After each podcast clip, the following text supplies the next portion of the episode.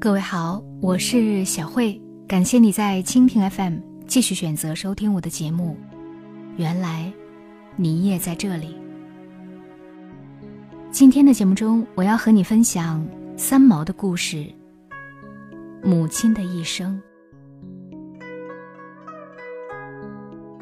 我的母亲朱静兰女士，在十九岁高中毕业那年，经过相亲。认识了我的父亲。母亲二十岁的时候，她放弃了进入大学的机会，下嫁父亲，成为一个妇人。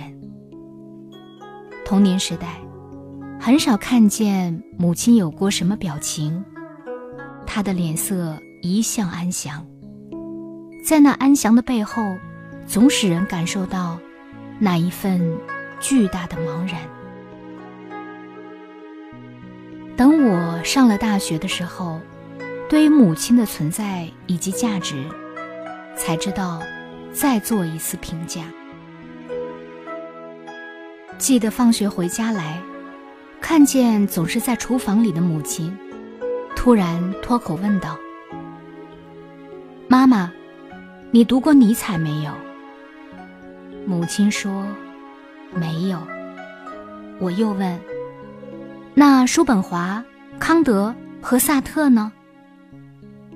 这些哲人难道你都不知道？母亲还是说不晓得。我呆望着他转身而去的背影，一时感慨不已，觉得母亲居然是这么一个没有学问的人。我有些发怒，向他喊。那你去读呀！这句喊叫，被母亲丢向油锅内的炒菜声挡掉了。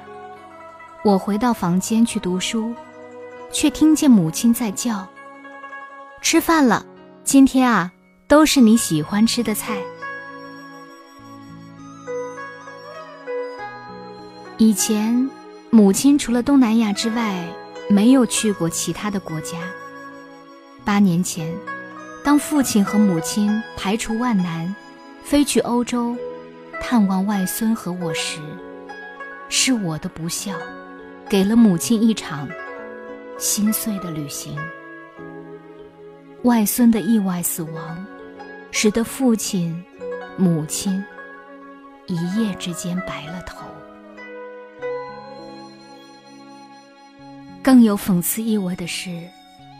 母女分别了十三年的那个中秋节，我们却正在埋葬一个亲爱的家人。这万万不是存心伤害父母的行为，却使我今生今世一想起那父母亲的头发，就要泪湿满襟。母亲的腿上。好似绑着一条无形的带子，那一条带子的长度，只够他在厨房和家中走来走去。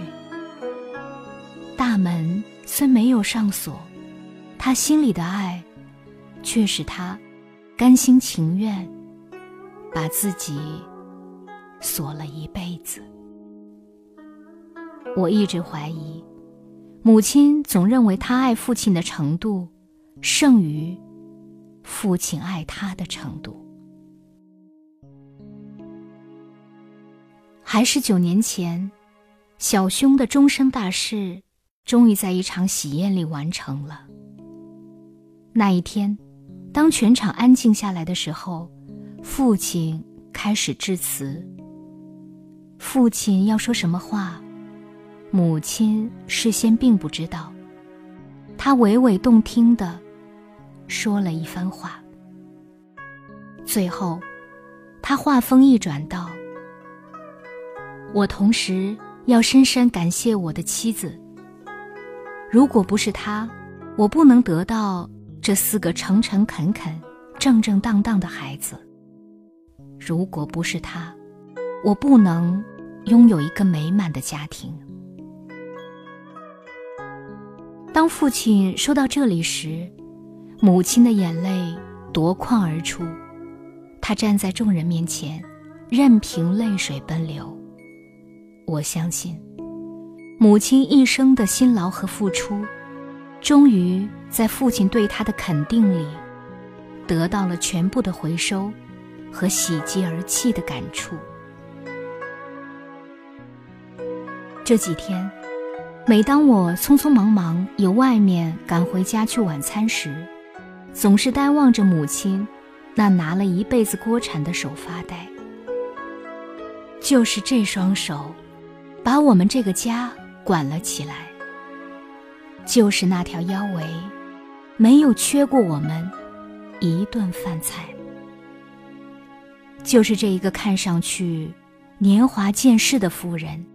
将他的一生，毫无怨言，更不求任何回报的，交给了父亲和我们这些孩子。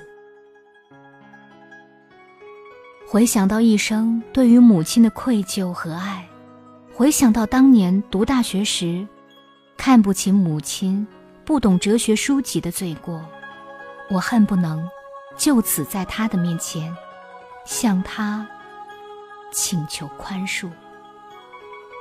今生唯一的孝顺，好似只有在努力加餐这件事上，来讨得母亲的快乐。想对母亲说，真正了解人生的人是他，真正走过那么长路的人是他，真正经历过那么多沧桑的，全然用行为解释了爱的人。也是他，在人生的旅途上，母亲所赋予生命的深度和广度，没有一本哲学书籍能够比她更周全。母亲啊，母亲，在你女儿的心里，你是缘，是爱，是永恒，你也是我们终生追寻的道路。真理和生命。